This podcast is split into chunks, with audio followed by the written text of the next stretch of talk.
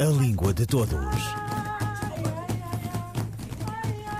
Um programa de José Manuel Matias, realizado pela Universidade Autónoma de Lisboa. A Língua de Todos.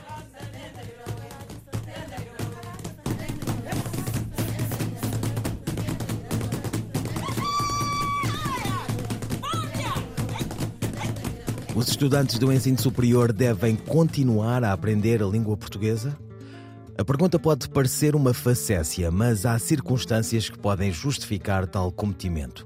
Para a investigadora Dina Batista, da Escola Superior de Tecnologia e Gestão de Águeda, da Universidade de Aveiro, em Portugal, urge desenvolver o que denomina de estratégia de motivação para a sua aprendizagem e justifica o papel do professor de português assume cada vez mais um duplo desafio: motivar os estudantes para a aprendizagem de uma disciplina pouco amada e sensibilizar para a importância das competências comunicativas em qualquer contexto.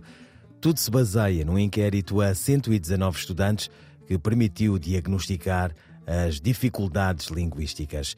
Que dificuldades se encontram e como agir é o tema da conversa com a professora Dina Batista.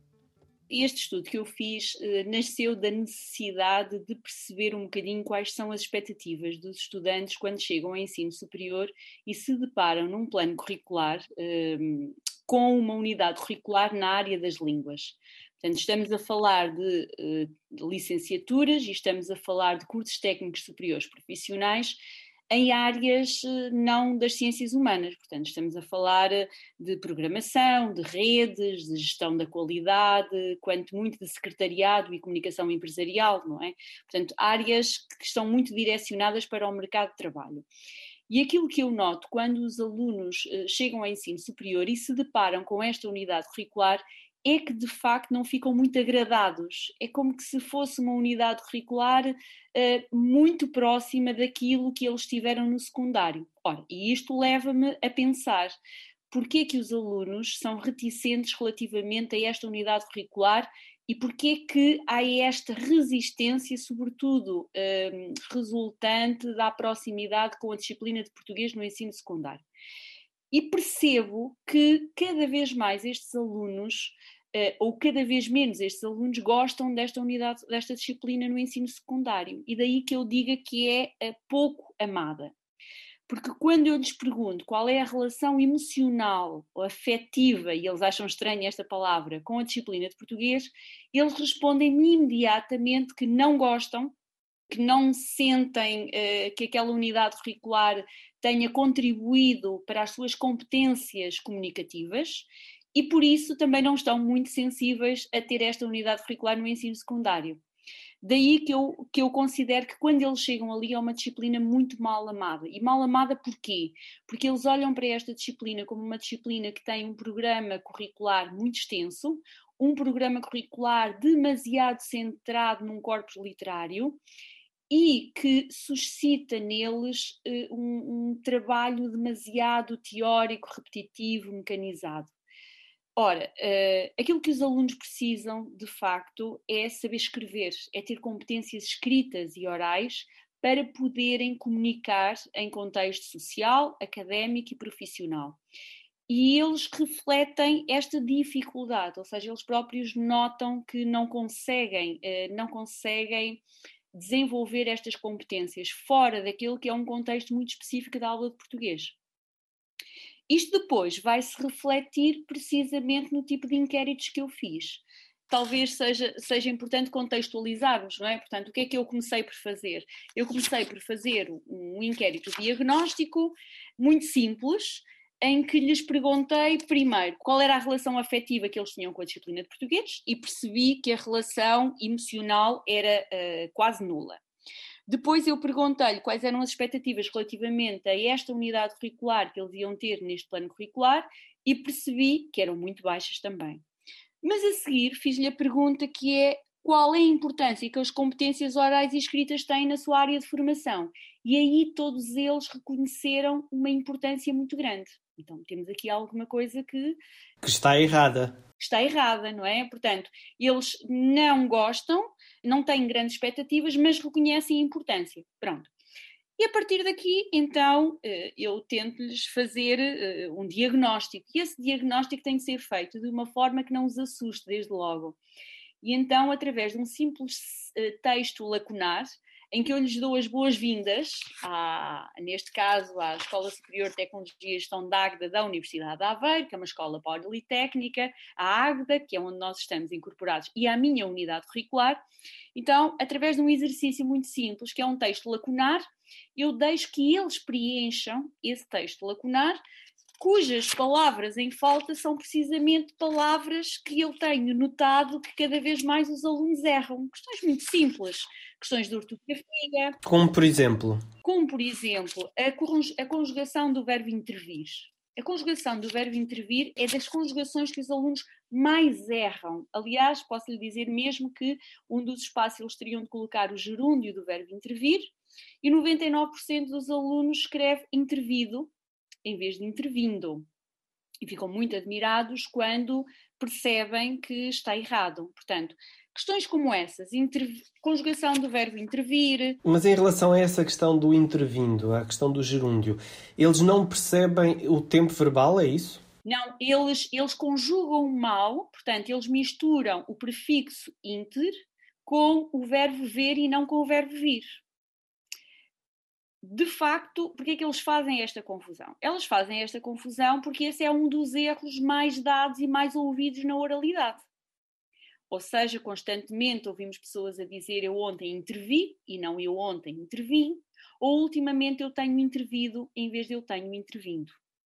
Portanto, uh, todas as palavras que eu fui colocando aqui para eles preencherem são palavras que, ao longo da minha experiência, não só de docente, mas também como, como alguém que vai estando atenta, não é? Àquilo que se escreve nas redes sociais, à forma como se escreve e se fala uh, em, alguns, em, em alguns canais de comunicação que deveriam ser uma autoridade e que infelizmente nem sempre o são.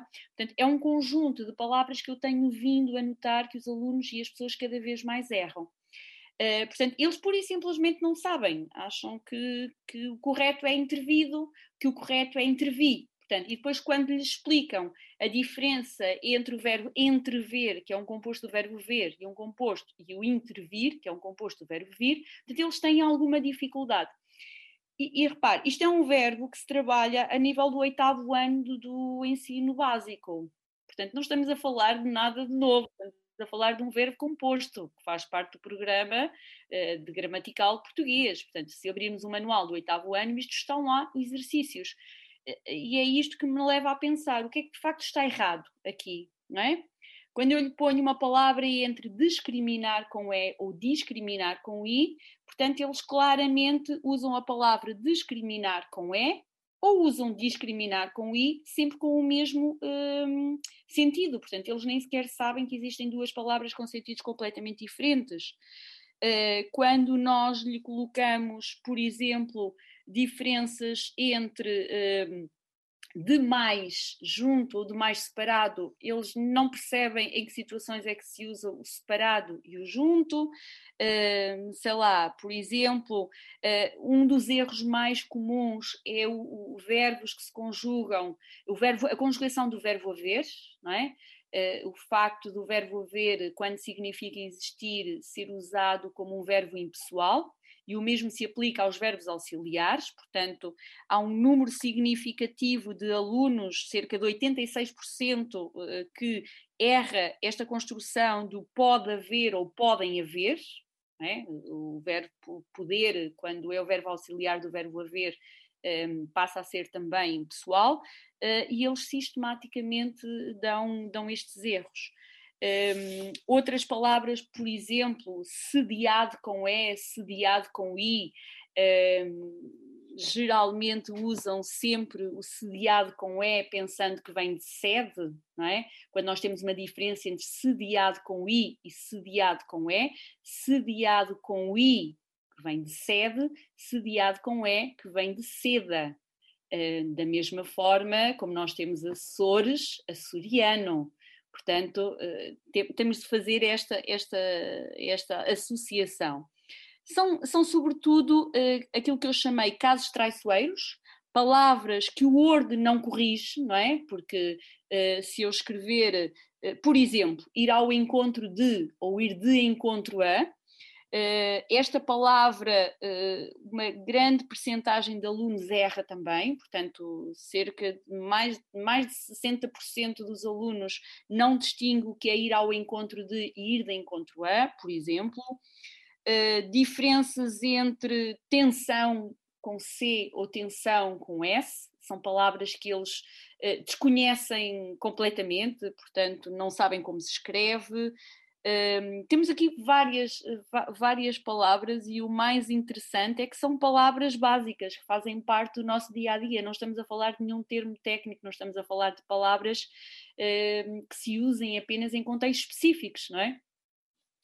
Uh, e, e, o objetivo é sensibilizá-los, portanto, confrontá-los primeiramente com as dificuldades deles. Para quê? Qual é o meu objetivo? Para que eles percebam qual é a importância da minha unidade curricular. Basicamente, eu confronto-os confronto com as suas próprias dificuldades, mostro-lhes que essas dificuldades podem, podem descredibilizar a sua mensagem, a, sua, uh, a forma como eles comunicam, para depois eh, os cativar e os motivar a aprender. Eh, é basicamente essa, essa a estratégia que foi, que foi posta aqui e que, e que eu penso que acabou por resultar, eh, até porque um, analisando depois a avaliação no final, uh, nós temos uma taxa de sucesso muito mais elevada quando fazemos este exercício do que quando nos limitamos a, a, dar os conteúdos de uma forma teórica, não é? Dina Batista, da Escola Superior de Tecnologia e Gestão de Águeda, da Universidade de Aveiro, sobre a estratégia de motivação para a aprendizagem da língua portuguesa no ensino superior, diagnosticar e sensibilizar. Meu pai, Oxalá.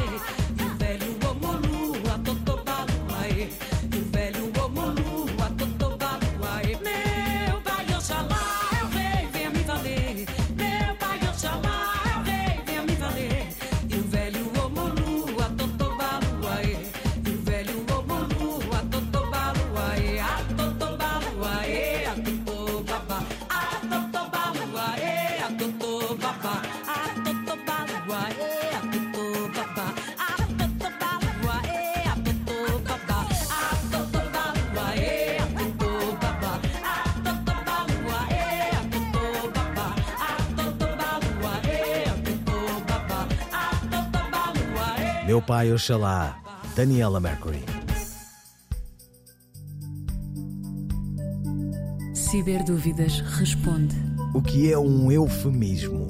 A resposta de Sandra Duarte Tavares. O eufemismo é um recurso estilístico que consiste em empregar palavras ou expressões que suavizam uma determinada ideia ou realidade desagradável através de palavras ou expressões mais agradáveis. Por exemplo, ao dizermos o seu avô partiu, nós estamos perante um eufemismo, porque este verbo partir, conjugado no pretérito perfeito indicativo, é sinónimo de morreu. Outro exemplo: esse rapaz desviou uma determinada quantia na loja. Estamos mais uma vez perante um eufemismo. O verbo desviar, neste caso também conjugado no pretérito perfeito indicativo, está em vez de roubar. A palavra eufemismo provém do grego eufemismos, que significa emprego de palavra favorável, pelo latim tardio eufemismo. Sandra Duarte Tavares, linguista. Um, dois, três, e... Humus, de Raul Brandão, por Maria Henrique. A Vila, 13 de novembro.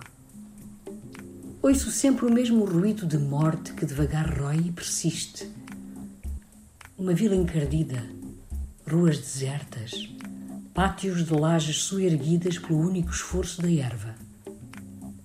O castelo, restos intactos de muralha que não têm serventia.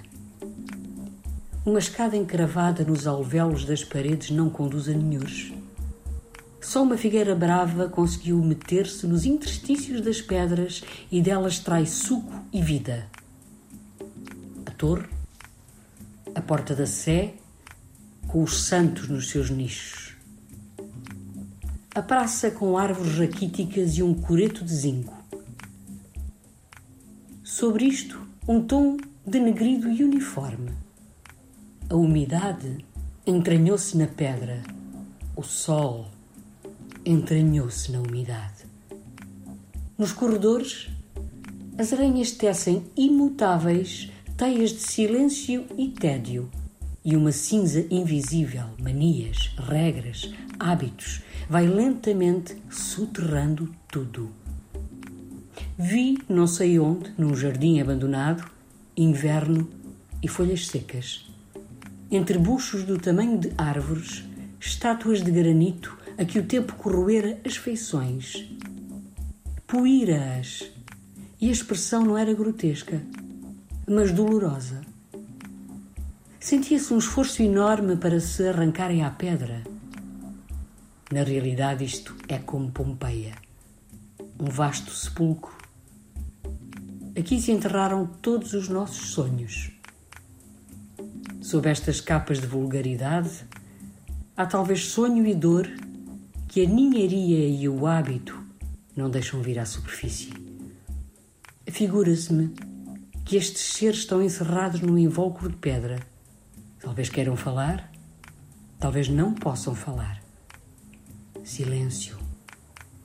Ponho o ouvido à escuta e ouço sempre o trabalho persistente do caruncho que rói há séculos na madeira e nas almas. Excerto de Humus, do escritor português Raul Brandão, na voz da atriz Maria Henrique. A primeira edição de Humus tem como subtítulo a indicação de Poema Montagem. Quem o escreveu era de seu nome de registro civil Raul Germano Brandão, militar, jornalista e escritor. Nascido na Foz do Douro, Porto, a 12 de março de 1867 e falecido a 30 de dezembro de 1930 em Lisboa. Raul Brandão foi contemporâneo de António Nobre, Camilo Peçanha, Teixeira de Pascoais, Fernando Pessoa. As suas memórias são uma referência ímpar para a história de Portugal. Nada lhe foi alheio. O mar, a gente humilde, a diversa geografia do país, o existencialismo antes da moda parisiense e o absurdo também. Raul Brandão escreveu e reabilitou o fuzilado Gomes Freire. Foi às Ilhas Afortunadas, os Açores. No teatro, publicou O Gebo e a Sombra, entre outras peças. Raul Brandão legou à literatura portuguesa uma prosa única, uma sensibilidade a prumo, tangendo todas as cordas da condição humana e da língua em que a exprimiu. Ouviram Língua de Todos as despedidas de José Manuel Matias, Miguel Roque Dias e Miguel Vanderkellen. A Língua de Todos. Um programa de José Manuel Matias, realizado pela Universidade Autónoma de Lisboa. A Língua de Todos.